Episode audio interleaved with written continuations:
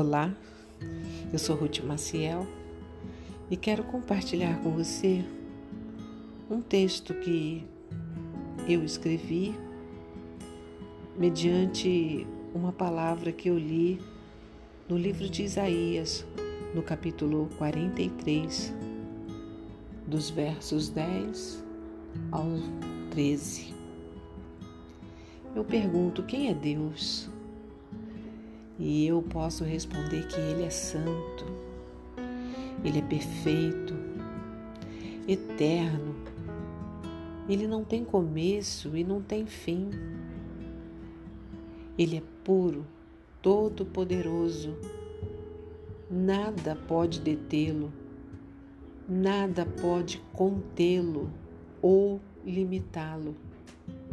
Ele é onisciente, sabe de todas as coisas. É onipresente, está em todos os lugares. Ele é onipotente, tem todo o poder. E ele também é amor, amor verdadeiro, fiel, íntegro. Diante de tudo isso, olha para nós. Quem somos nós? Nós somos tão pequenos, falhos, impuros, incrédulos, corruptos. Somos fracos e limitados, mas também somos arrogantes, orgulhosos e soberbos, enganadores, mentirosos, maliciosos. A Bíblia diz que fomos feitos à imagem e semelhança de Deus. Temos a aparência de Jesus, um corpo, cabeça, braços, pernas, olhos, boca. Por isso que Gênesis, no capítulo 1, diz que Elohim criou o homem à sua imagem. Ele nos criou para sermos suas testemunhas.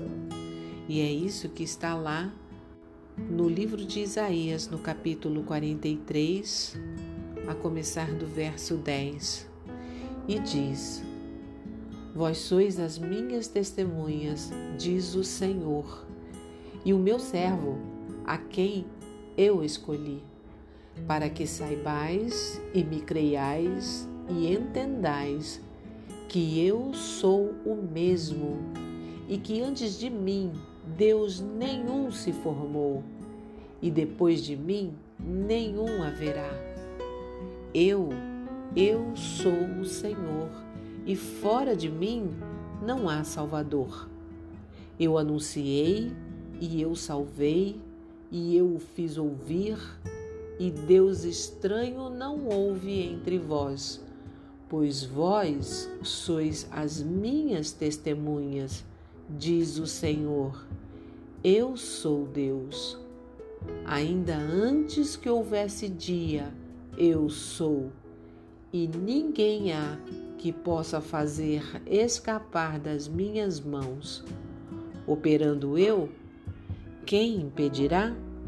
E como ser testemunha de um Deus tão glorioso, tão grandioso? O próprio Deus diz como. Deus diz que Ele próprio nos escolheu. Entenda isso.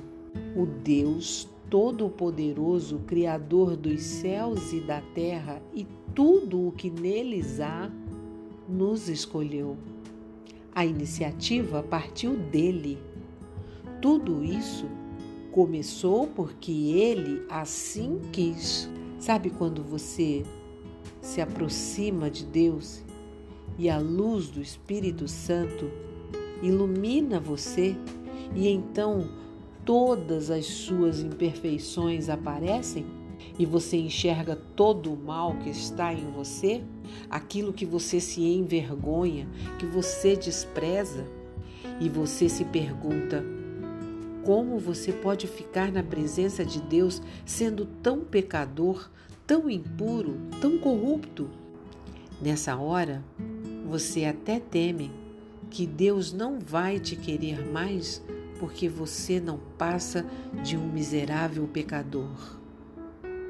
E quando esse conflito toma conta do seu coração, ele diz: Não temas, eu te escolhi, mesmo sabendo quem você é. E ele continua: Eu te escolhi para que você saiba. Saber é ter consciência, é tomar conhecimento, é sair da ignorância. E é para que você creia. Crer é aceitar como verdadeiro, ter confiança, fé, ser crente nele. E é para que você entenda, compreenda através de um raciocínio da inteligência, perceber com sabedoria. Mas tudo isso, saber, crer, entender o quê? Que ele é o mesmo, não muda não tem variação nele, que ele é Deus e que antes dele nunca houve um Deus e depois dele nenhum outro haverá. Ele é Deus e fora dele não há salvação. Essa salvação aqui é em todos os sentidos e somente nele que nós encontramos salvação para a nossa vida no dia a dia e até, principalmente, depois dessa vida. Só em Deus há salvação. Só Ele nos redime, nos liberta, nos salva. Conserta os nossos caminhos, ilumina a nossa escuridão. Dá-nos vida quando nós nos encontramos mortos em nossos delitos e pecados. Deus não é uma instituição, uma religião a se seguir, uma filosofia de vida, uma crença qualquer. Ele é Deus, único e verdadeiro, Criador de todas as coisas. Ele que é antes de tudo e sempre será após tudo terminar. O grande eu sou Ninguém pode escapar dele. Agindo Deus, quem o impedirá? Então, apenas saiba, creia e entenda que Deus o escolheu.